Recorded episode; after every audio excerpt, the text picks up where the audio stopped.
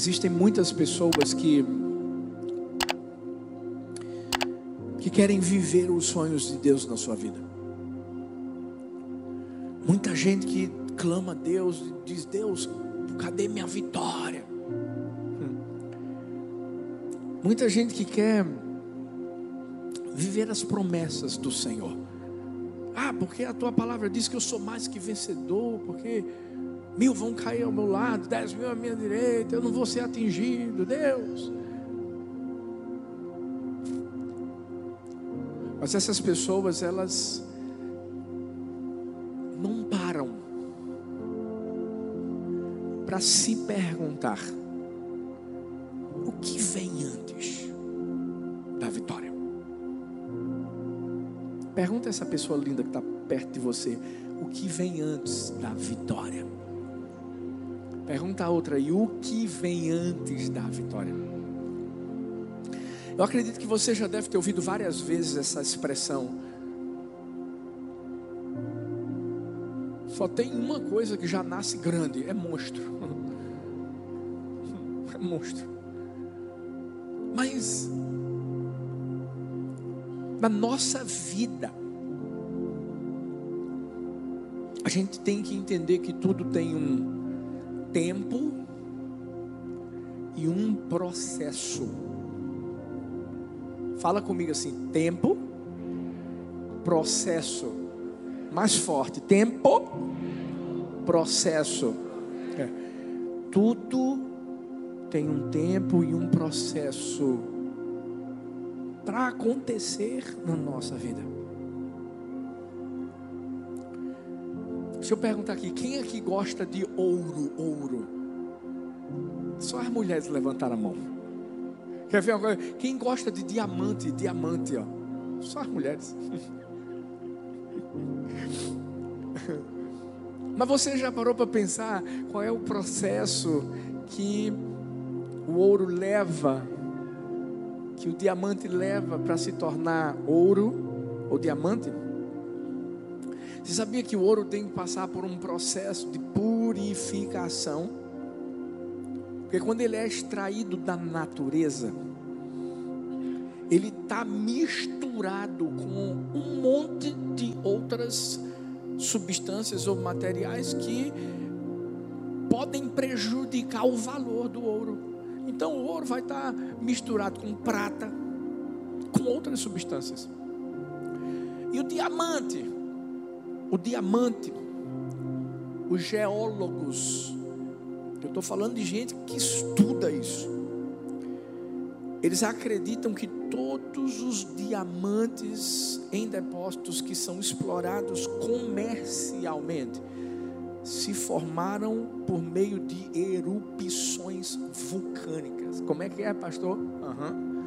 Erupções vulcânicas. Os diamantes, eles são formados debaixo de uma enorme pressão e uma temperatura de aproximadamente a pressão é 150, 160 quilômetros da superfície em rocha, ou seja, está lá embaixo e a temperatura de 1050 graus centígrados. A gente jamais imaginaria que diante de uma pressão tão grande, de, de uma temperatura tão alta, aquele diamante lindo fosse formado. O que é que eles têm em comum, tanto o diamante como o, o ouro? Eles não nasceram prontos. Eles precisaram passar por um longo e difícil processo a fim de atingirem o seu potencial. Por que é que a gente pensa que com a gente tem que ser diferente? Sabe, Deus ele precisa tratar comigo e com você. Purificar a nossa vida, o nosso coração, a nossa alma, para nos levar para o lugar que Ele prometeu. Mas isso também vai levar um tempo. E a gente não vai poder queimar etapas. Vamos ter que passar pelo propósito. Propósito. Se eu pedisse para alguém dar um testemunho aqui, não sei quanto tempo de cristão você tem, um, dois, três, quatro, não sei. Mas se eu pedisse para alguém dar um testemunho, eu, eu acredito que você iria começar a falar do que Deus fez na sua vida até o dia de hoje. E, e talvez como aquele meu filhão que, que deu o testemunho dele, falando que ele era surdo, tudo que ele tinha vivido na vida, drogas, ia deixar a família. Mas ele, ele passou por um processo. E ele começou a entender o amor que Deus tinha por ele, o cuidado que Deus tinha por ele, através do que? Através da, da igreja. Mas, mas teve que passar pelo processo.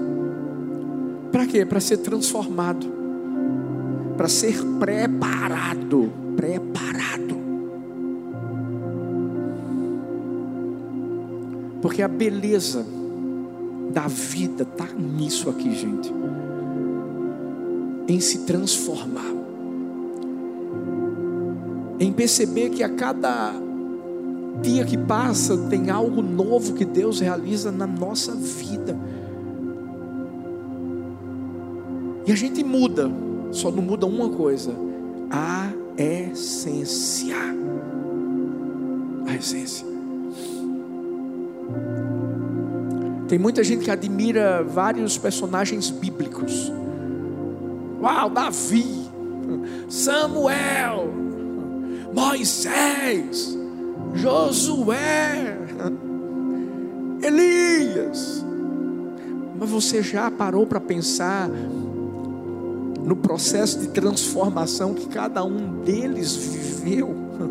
Gideão, vai ver minuciosamente a história de todos eles, você vai ver, você vai entender que teve um processo. Algo veio antes da vitória que levou eles à transformação. E o que é que vem antes então, pastor da vitória? O que é que vem antes de eu viver a, a, a, a promessa, o propósito?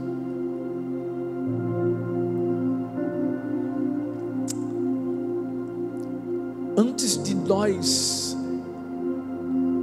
atingirmos o topo,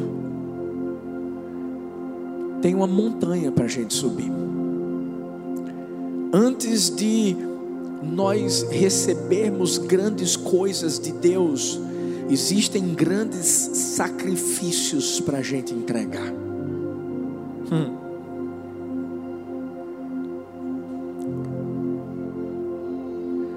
Porque senão gente vai apenas querer receber. E sem dar, a gente não recebe nada. Em uma das mensagens que eu preguei nesse mês, eu falei sobre o mar morto. É um mar cujo nome faz jus àquilo que ele vive. Ele é morto. Por quê? Porque ele recebe, mas não dá. Consegue absorver, mas não consegue entregar. O mar morto serve para quê? Para nada.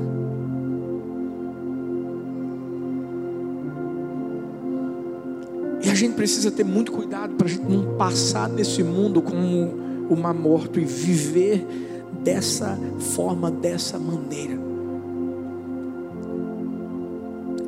Sabe, existem muitas pessoas que querem exigir de Deus o cuidado dele, e Deus é um Deus que cuida, filhos, pode ter certeza disso.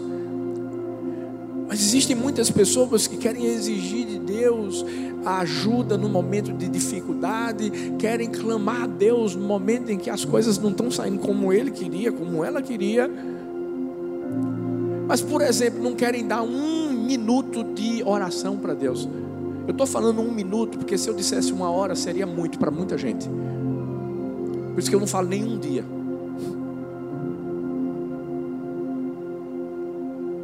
Querem receber, mas não querem dar. Querem a vitória, mas não querem saber o que é que vem antes.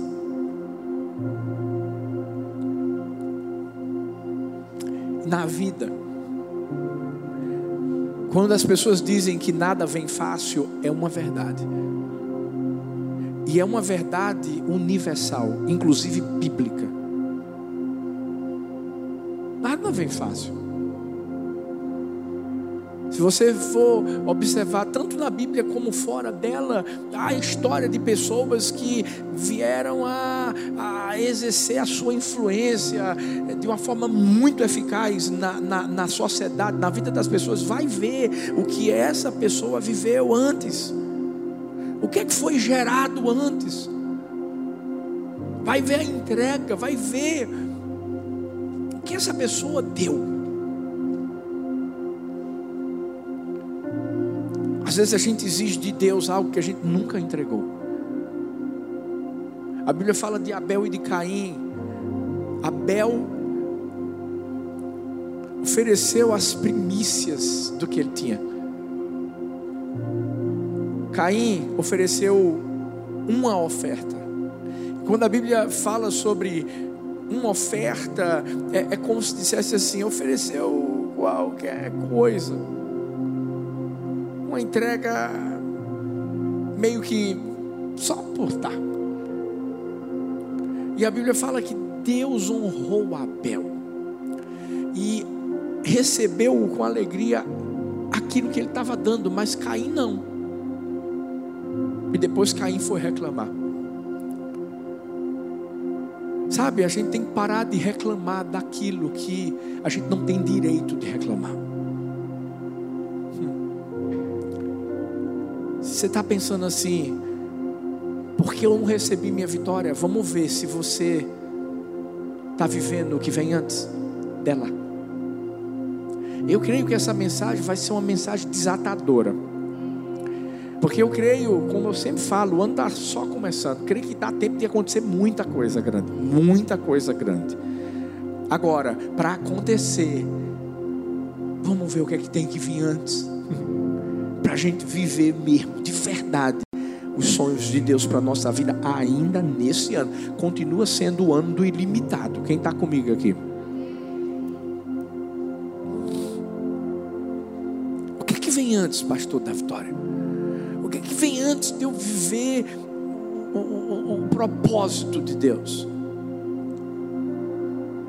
O louvor vem antes. Como é que é? O louvor vem antes. Eu conversei com uma pessoa hoje, quando eu cheguei aqui no culto, antes do culto. Foi tão interessante porque eu conversei com essa pessoa, essa pessoa trouxe a palavra todinha que eu ia pregar hoje. Eu só dizia assim, rapaz, vou pregar isso hoje. Eu estava quase botando ele para pregar. Mas o que mais me chamou a atenção é que, sabe, ele está querendo uma vitória. E a forma como ele falava comigo era uma coisa tão linda. Porque ele me dava respostas, sabe como? Através de letras de música. Não sei se ele percebeu isso, mas eu percebi. E lá dentro do meu coração, Deus estava dizendo assim: ele entendeu que o louvor vem antes.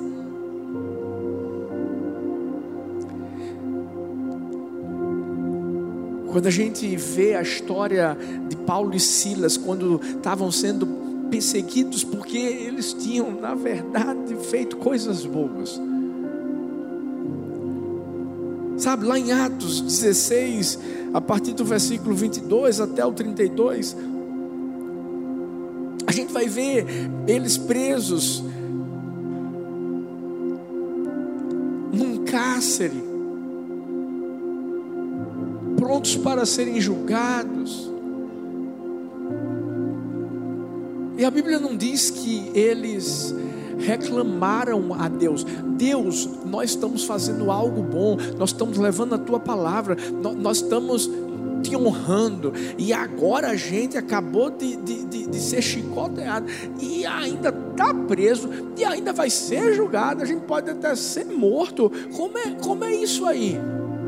Porque essa é uma reação de muitos. O negócio apertou, luta, batalha. Aí o que, é que a pessoa faz? Reclama. Não, não, não. Você não pode reclamar. Você tem que clamar. E quando você clama, você adora. O louvor não pode ser algo para um momento. O louvor tem que ser algo para a eternidade. Nós só estamos ensaiando aqui aquilo que a gente vai fazer todo dia no céu.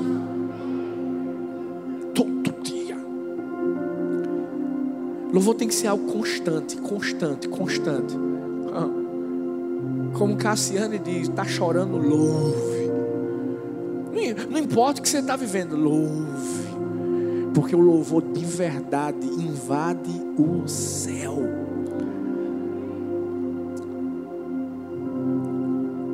E o que é que está saindo da nossa boca, dos nossos lábios?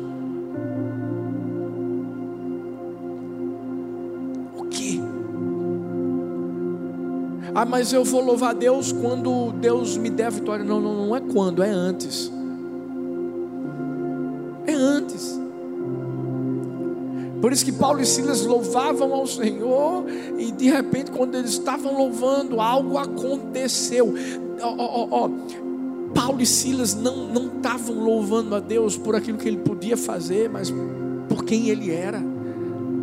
Porque a Bíblia mostra que eles, quando adoraram o Senhor, louvavam o Senhor, eles estavam dizendo: assim, Uau, eu sou digno de ser chicoteado, aprisionado, perseguido por causa do Evangelho.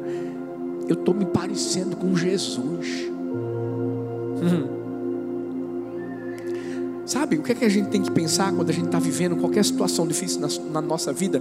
A gente tem que pensar assim: o diabo está com raiva, porque o diabo está vendo Jesus em mim.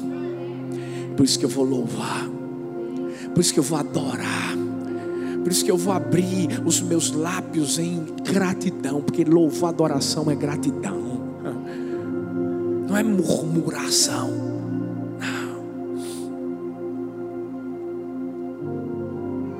A gente às vezes canta tantas músicas lindas. Né? Ah, se Deus Se não fizer, Ele é Deus. Aí quando Deus não faz, a pessoa não consegue falar mais isso. É ou não é?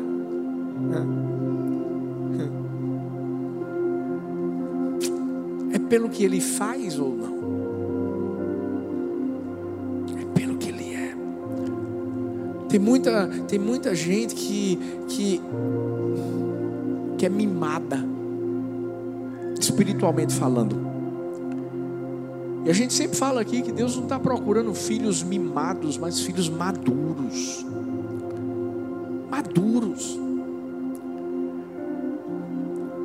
Porque tem gente que interrompe o propósito de Deus na sua vida, que não aprendeu a louvar antes. Ah. Porque quem louva,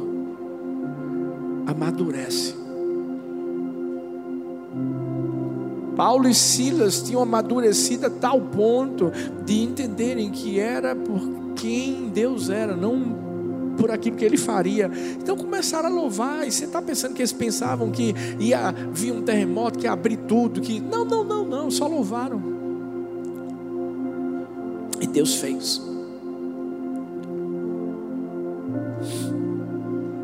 que é que vem antes da bênção? É o louvor. Ouvi certa vez que um dia sem louvor e adoração a Deus é apenas um dia comum. É. Sabe quando eu disse que eu estava vindo para cá e eu não sei se o carro estava voando, se era eu, mas sabe, eu. Isso não é algo que eu vivo só porque eu venho para o culto. Isso é algo que eu vivo todos os dias. Todos os dias. Eu amo louvar, eu amo adorar, eu amo. Porque quando a gente está louvando, a gente está simplesmente abrindo nosso coração para Deus, dizendo o que está aqui dentro. E eu vou te dizer, viu? Para quem vive isso, é uma experiência que não tem como explicar. Você respira assim, ó. Parece que você está respirando Deus. E Ele está enchendo seus pulmões. Eu não estou falando porque as coisas estão boas, não, é em todo tempo. É quando está bom, quando está ruim, quando está qualquer hora. Marcos Witt, um grande adorador, um homem de Deus, escreveu que no louvor e adoração frequentemente entoamos os mesmos cânticos, tantas vezes chegamos a fazê-lo no piloto automático. Isto é verdadeiro quando não pensamos no que está estamos cantando, simplesmente o fazemos por inércia. Eu não estou falando de cantar, estou falando de louvar. Eu não estou falando de música, que música qualquer um pode fazer, escrever, interpretar. Eu estou falando de adoração. Quando a gente entende que o que a gente está cantando é algo que vai além de notas musicais. Não são palavras vazias, são palavras cheias de unção. Hum. Sabe o que é que C.S. Lewis, um homem de Deus, grande pregador, escritor, que era ateu antes de se converter, olha o que ele falava. Deus vaidoso é esse a exigir sempre que seus súditos o adorem? Depois que ele se converteu, ele descobriu que não é Deus que precisa ser adorado. Por quê? Porque adorado ou não, Deus continua sendo Deus. Mas essa necessidade é minha, é sua de prestar culto ao Senhor, de reconhecer o amor, de reconhecer a bondade, o cuidado que Deus tem por mim e por você. Somos nós que precisamos adorá-la. E a minha pergunta para mim, para você hoje é a seguinte: será que o louvor está vindo antes? Ou será que o que está vindo é a murmuração, é a reclamação? Será que o que está vindo é, é, é antes da vitória? São as nossas palavras vazias? Ou será que quando você está vivendo algo tão difícil, ou não, em qualquer momento, vai sempre sair um louvor de dentro do seu coração? Paulo e Silas experimentaram a vitória, porque louvaram antes. Mas sabe o que mais vem antes da vitória? Porque às vezes a gente quer espiritualizar tudo, e não é assim não. Tem, tem a parte humana que Deus colocou em mim e você para que a gente possa viver a vitória. O esforço vem antes. Fala para a pessoa que está perto de você assim: o esforço vem antes. Fala para outra: o esforço vem antes. Sabe, lá em Josué capítulo 6, a partir do versículo 1 até o 7, a gente vai encontrar o povo de Israel na frente das muralhas de Jericó. E Deus falou para Josué o seguinte: vocês vão rodear essa muralha por sete dias, seis dias, os seis primeiros dias, uma vez, e no sétimo, sete vezes. Será porque Deus pediu para eles simplesmente fazerem um, um culpezinho ali? Talvez você diga assim: ah, será? Não é possível, pastor? Será que Deus não conseguiria derrubar aquelas muralhas simplesmente com um sopro? Claro que, claro que sim. Mas havia uma lição que Deus queria mostrar ao povo. Povo tinha saído do Egito, tinha visto Deus fazer coisas lindas. Mas Deus sempre quis ensinar um princípio para eles. Por exemplo, quando eles estavam diante do mar vermelho, eles só clamavam, mas Deus mandou eles marcharem. O louvor vem antes, mas o esforço também. O que Deus queria mostrar ao povo de Israel, lá na frente das muralhas de Jericó é que eles tinham que suar. É? Como é que é, pastor? Suar. E se esforçar. Viver promessas. Porque tem gente que fica assim, Deus, bota aí no meu, no meu Pix, faz um Pix para mim. É o número do meu celular, o senhor já sabe, né?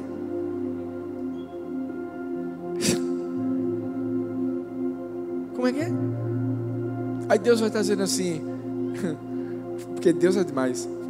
Jesus já disse assim: Eu trabalho até agora e o meu pai também. Vai trabalhar, meu filho? Estou mentindo? Não. Tem um esforço. Porque quando a gente se esforça, a gente dá mais valor ao que Deus nos dá. É ou não é? quanto a gente se esforça. Gente, olha, olha a história da nossa igreja, gente. Aqui teve muito louvor antes, muito, muito, muito. Mas aqui teve muito esforço de todo mundo hum. para a gente valorizar. Por isso que é uma coisa que a gente continua ensinando em cada igreja do amor, para a gente não deixar de viver a essência. Porque tudo aqui foi com muito suor, viu? Bora cuidar. Bora valorizar. E ao mesmo tempo, vamos nos preparar para vivermos coisas maiores em nome de Jesus. Amém? Gente que quer ficar parado.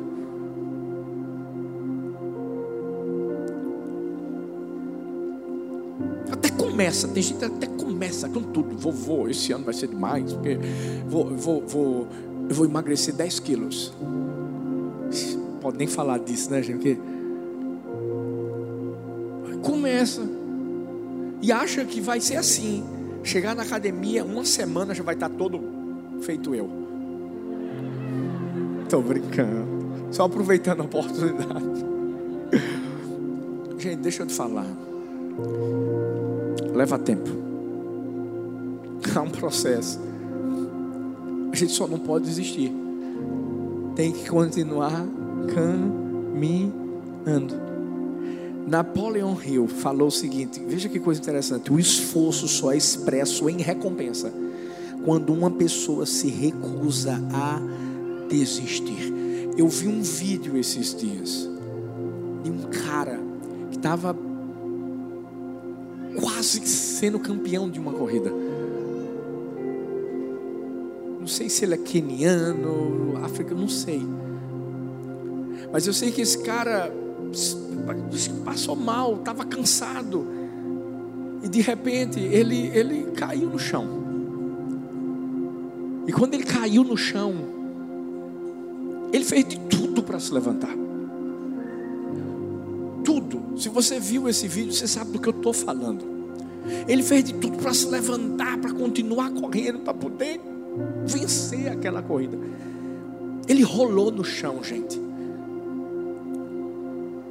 Até que um corredor viu o esforço que ele estava fazendo e o, e o pegou. Começou a levar ele em direção à linha de chegada. E ele chegou. Eu acho que o título desse vídeo diz assim: é, é, é campeão. Não sei como foi. Esse cara foi campeão para as pessoas, sabe por quê? Porque ele não desistiu. Que importa na nossa vida não é chegar primeiro, o que importa é chegar. É chegar. É, é viver a promessa, é, é alcançar o propósito. Mas tem gente que não quer entregar o esforço completo. Esse cara entregou o esforço completo de todo. Às vezes é muito fácil a gente admirar pessoas, atletas, dizer assim: olha, tá vendo? Cara ganha não sei quantos milhões, não podia ganhar tudo isso, não. Vai ver o esforço que ele faz.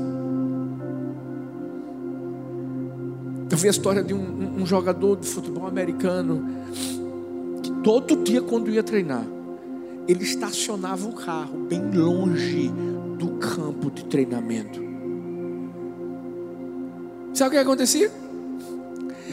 Ele chegava no campo de treinamento suado. E todo mundo dizia assim: rapaz, como é que pode? Fulano de tal só chega suado no, no treino. Parece que ele já treinou.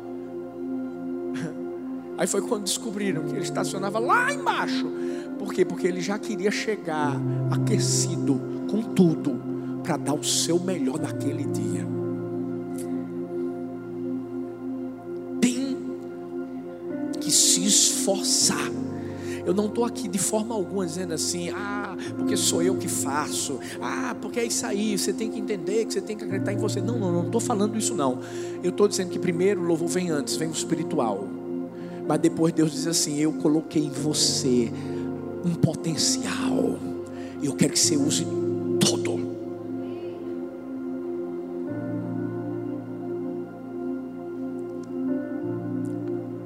Sem esforço, o sucesso é apenas uma possibilidade. Mas com esforço, o sucesso se torna uma realidade. Porque tem muita gente que quer ter sucesso na vida, não tem?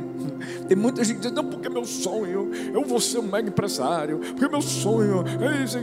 Beleza, é seu sonho? É. E qual é o esforço que você está colocando para viver esse sonho?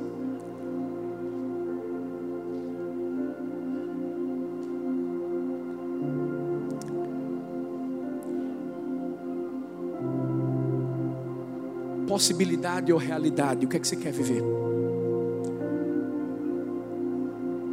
Deus nos mostra que a gente vive realidades, a gente vive certezas, mas o esforço vem antes. Fala para o seu irmão aí, para sua irmã, diz assim: bora suar um pouco. Fala, fala para o outro aí, bora suar um pouco. É. E por fim, o que é que vem antes, pastor da vitória? O louvor vem antes, o esforço vem antes. Mas o mais importante, a entrega vem antes. É.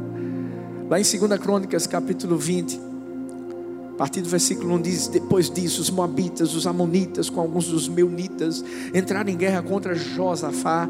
Então informaram a Josafá: um exército enorme vem contra ti de Edom, do outro lado do Mar Morto.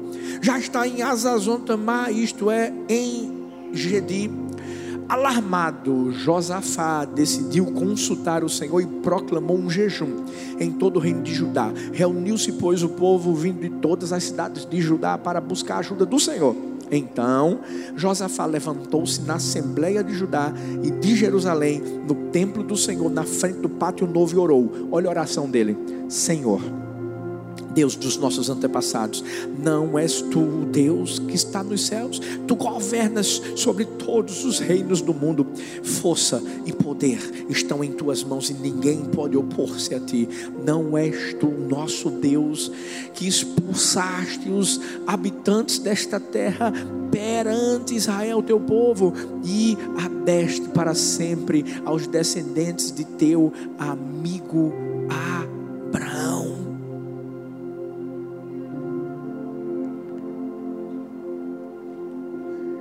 Se tem algo que a gente precisa entender que vem antes da vitória, é a entrega, é a dependência. Você louva,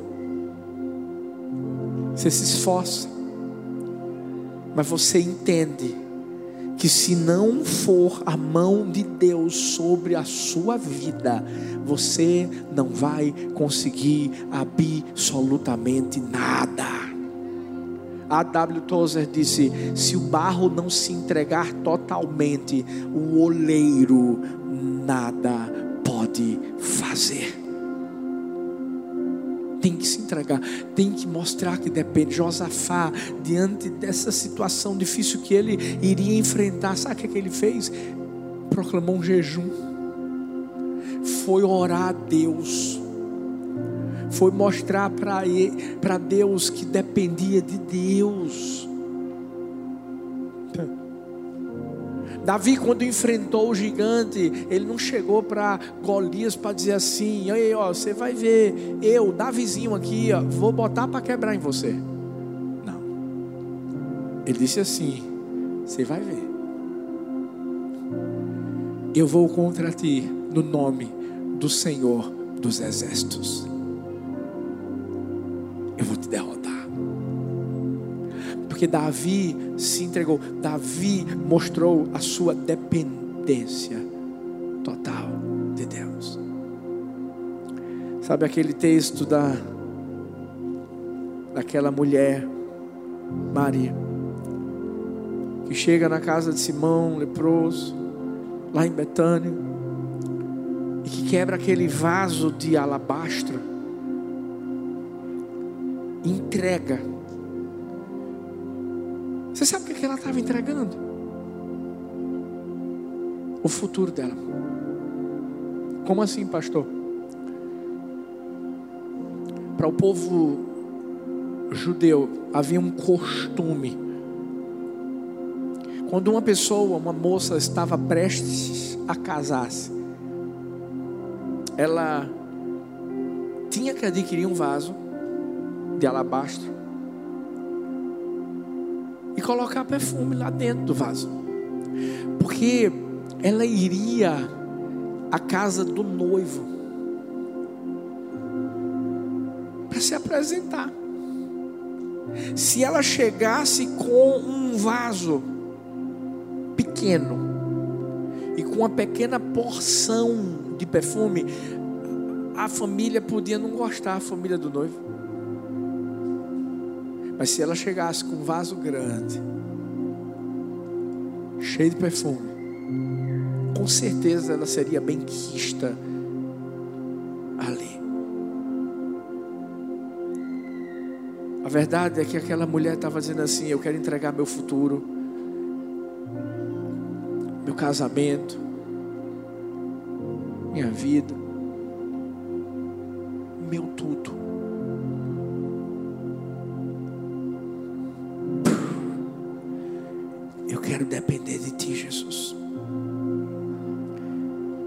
mulher foi tão honrada que a história dela hoje está escrita na Bíblia para que eu e você pudéssemos aprender essa lição.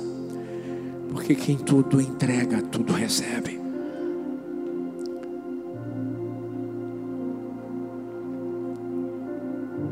Dependência de Deus é somente tudo na vida de alguém, gente.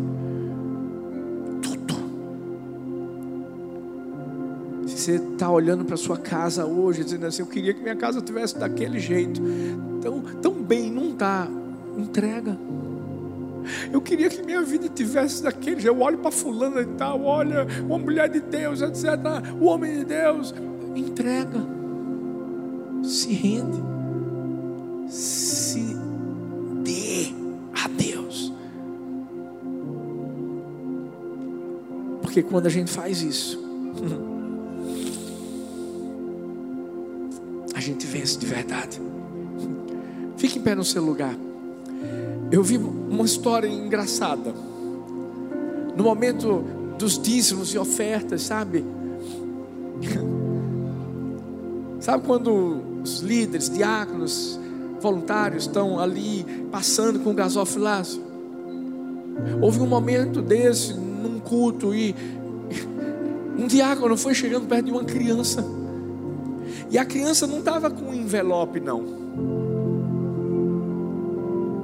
Essa criança chamou o diácono, o diácono chegou, e ele esperando ela para botar o envelope. Na hora, a criança dizia assim: baixa a mão um pouquinho, baixa o gasofilácio um pouquinho. Sabe por quê? Porque aquela criança estava querendo entrar lá. dizendo assim: Eu sou a oferta, eu que estou me dando, eu dependo de Jesus. O que é que vem antes da vitória? Louvor, o esforço. Mas se não houver rendição total, vai ser só mais uma vitória. Que não vai completar a sua vida, o seu coração. Você tem que ir além. Você tem que entender que sem Ele, você nada